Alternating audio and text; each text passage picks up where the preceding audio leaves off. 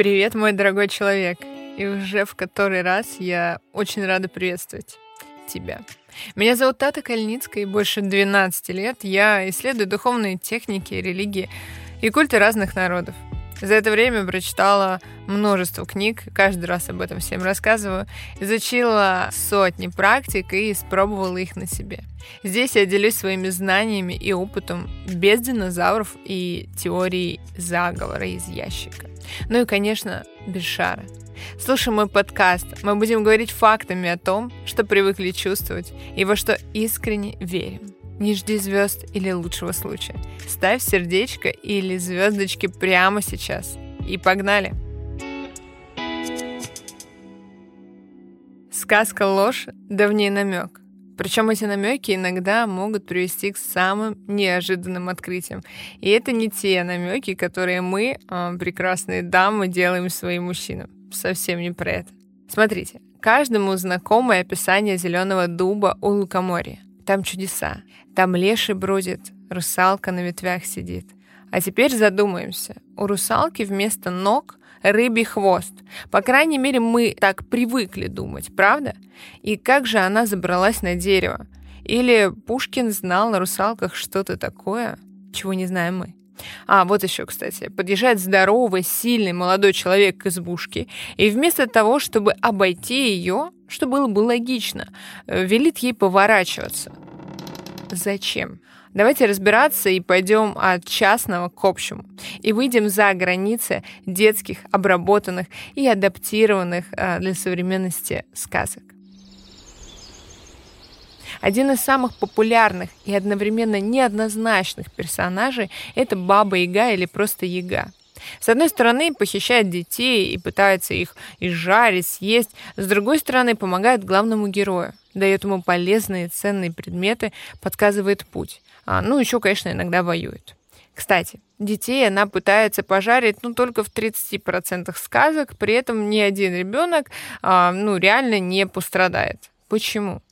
Забегая вперед, скажем, ход развития сказок показывает, что яга связана с царством мертвых. И если исходить из этой предпосылки, то все начинает становиться на нас свои места. Внешность у Иги страшная. Ну, нет, не страшная, а очень страшная. Зачастую она именно пугающая. Не просто безобразная старуха с э, несоразмерно большим носом. У нее еще и внутренности зачастую наружу торчат. Еще это костяная нога. Одна нога костяная, другая какая. Про другую ни слова. Нет ее. И в некоторых сказках яга все-таки прыгает. Получается, что у нее одна нога и та не живая. То есть яга наполовину жива, наполовину мертва. Поэтому и странен ей запах живых. Поэтому и чует она человечий дух. И еще, когда главный герой входит в избушку, то оказывается, что яга лежит в углу, а нос в потолок врос. Но она не великан. Значит, так называемая избушка очень мала, потому что это и не избушка вовсе, а гроб, погребальная изба. Тогда понятно, почему нос упирается в потолок. Яга живет на границе леса, дремучего и таинственного, и именно к лесу повернута дверью избушка на курьих ножках. Именно курьих, а не куриных. Это пеньки с обрубленными корнями, на которые ставят погребальную избу, чтобы не гнила, чтобы звери не забирались. Главный герой, кстати, будто знает эту избушку, знает, как с ней обращаться. Он не может обойти избушку, потому что она стоит на невидимой границе, пройти которую можно только через саму избушку. Иногда даже уточняется, что дальше ходу нет, одна тьма кромешная. Поэтому она должна повернуться к герою, впустить его, повернуться к лесу и выпустить. А для этого надо пройти допрос у Иги и желательно получить советы и волшебные предметы.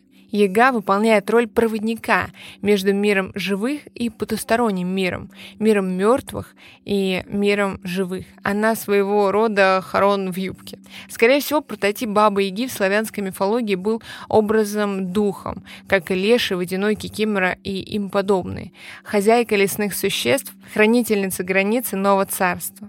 И иногда мистики и историки-фольклористы Говорят о том, что прототип Бабы Яги — это славянская богиня Мара, которая как раз была богиней, ну и остается, перекрестков, богиней судьбы, богиней э, а, мертвого мира и богиней зимы.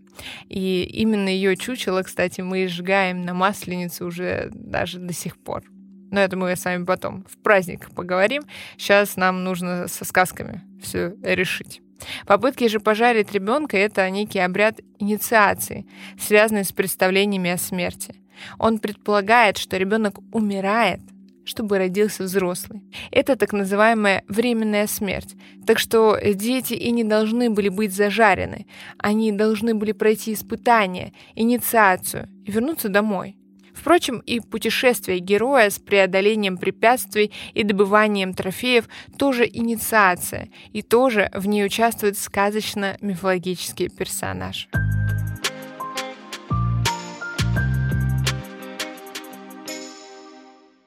А теперь об одном мифе, о борьбе Перуна с неким змеевидным божеством. С одной стороны, бог грома и молний, а с другой кто?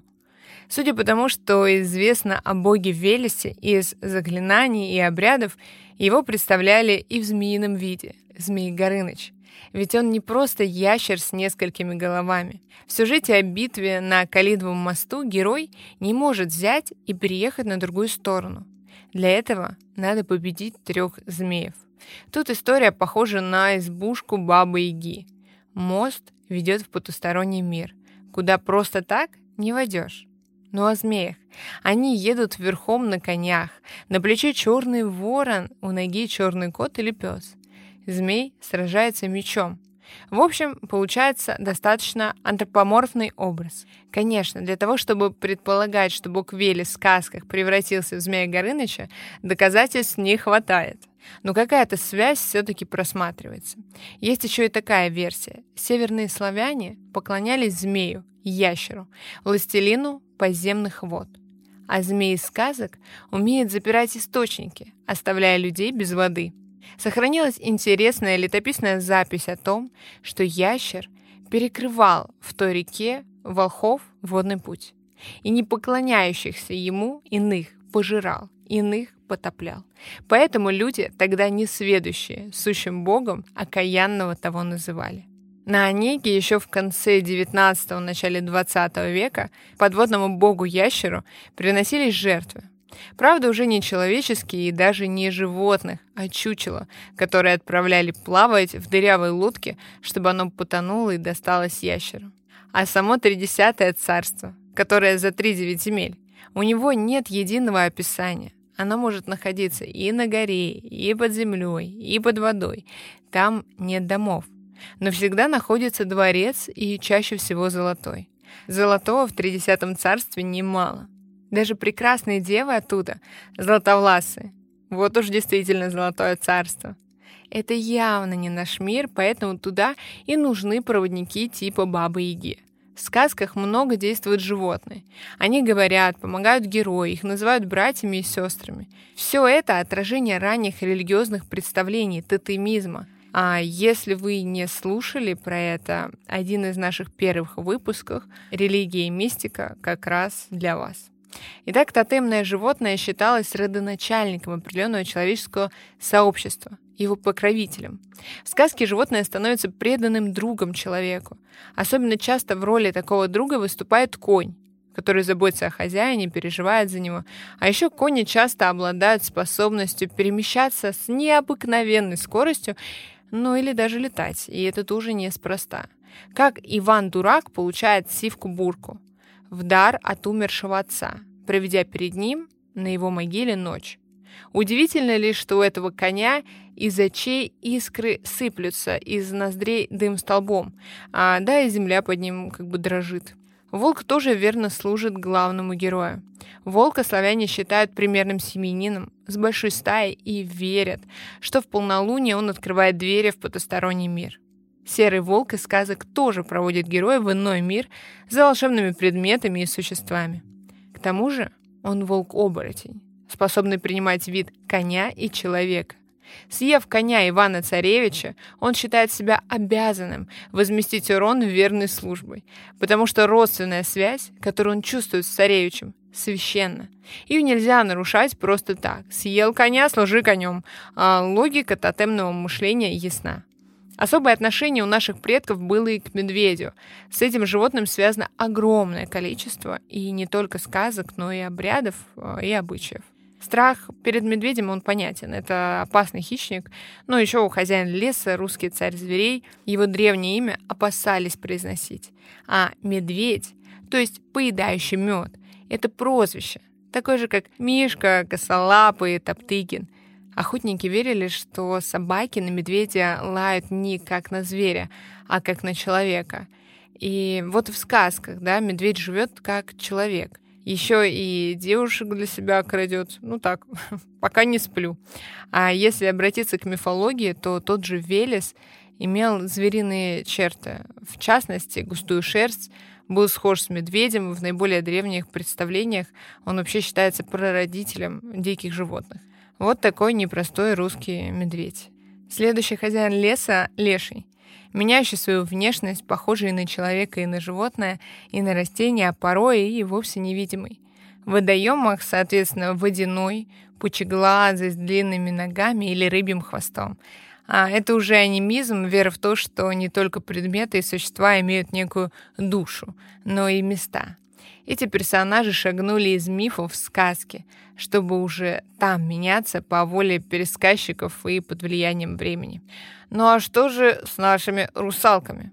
Славянские русалки не похожи на романтическую русалочку Ганса Христиана Андерсона. Кстати, если вы не знаете, чем на самом деле закончилась эта сказка в оригинале, очень рекомендую прочитать Андерсона уже во взрослом возрасте и посмотреть, как на самом деле закончились все наши любимые сказки не в Диснее. Ну, если мы говорим про русалочку, то принц ее бросил, и она вернулась в море, но она уже не могла плавать, и она стала пеной морской и умерла. В целом, все сказки Ганса Христиана Андерсона заканчиваются либо смертью, либо полным уничтожением главного персонажа. Рекомендую. Психика сразу восстанавливается. Так вот, по поводу русалок. Это женские персонажи, чей образ хорошо просматривается в текстах, ну и мифологических э, мотивах.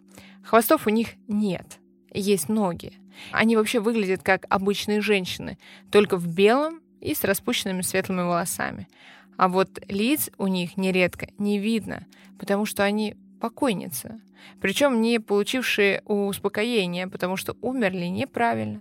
Представление о неправильной или нечистой смерти довольно древнее. Это самоубийцы, те, кто умерли без покаяния, те, кто занимались колдовством, а также умершие до брака. Ведь ну, неправильно умереть, не прожив положенного и не продолжив рода. Ну, просто понимаем, что в то время главной функцией зачастую женщин было продолжить род. Поэтому и это было неправильно. Сейчас, конечно, все изменилось. Последнее по поводу рода особенно касается женщин и девушек, которые умерли после обручения, но до венчания. Так что русалки на своих ногах свободно бегают по лугам, качаются на ветвях и водят хороводы. Есть периоды в году, когда русалки особенно опасны. Они пугают, щекочут, нападают. В связи с этим существовали разные обычаи, чтобы оградить себя от русалок. Например, в домах, где кто-то умер такой неправильной смертью и мог стать русалкой, оставляли для них пищу и одежду. А по окончанию русалочей недели устраивали проводы русалки, ритуально уничтожали ее чучело. Наши русалки меньше связаны с водой, они могут приходить как с кладбища, так просто с того света и практически никогда не занимаются соблазнением мужчин. Можно заметить, что большинство сказочных персонажей, пришедших из языческих мифов, связаны с потусторонним миром. Иначе, в общем-то, и не может быть, ведь э, мифологические персонажи принадлежат к иному миру, миру мертвых, миру высших и низших мифологических существ. Такими они остаются и в сказках. Еще можно поразмышлять о том, что темных персонажей больше, чем светлых. Но это, в общем-то, соответствует древнему языческому представлению о мире. Скорее враждебном и строгом, чем добром и ласковом. Поэтому и приходится героям сказок, людям с мифологическими существами договариваться, обходить их хитростью, ну или уже сражаться.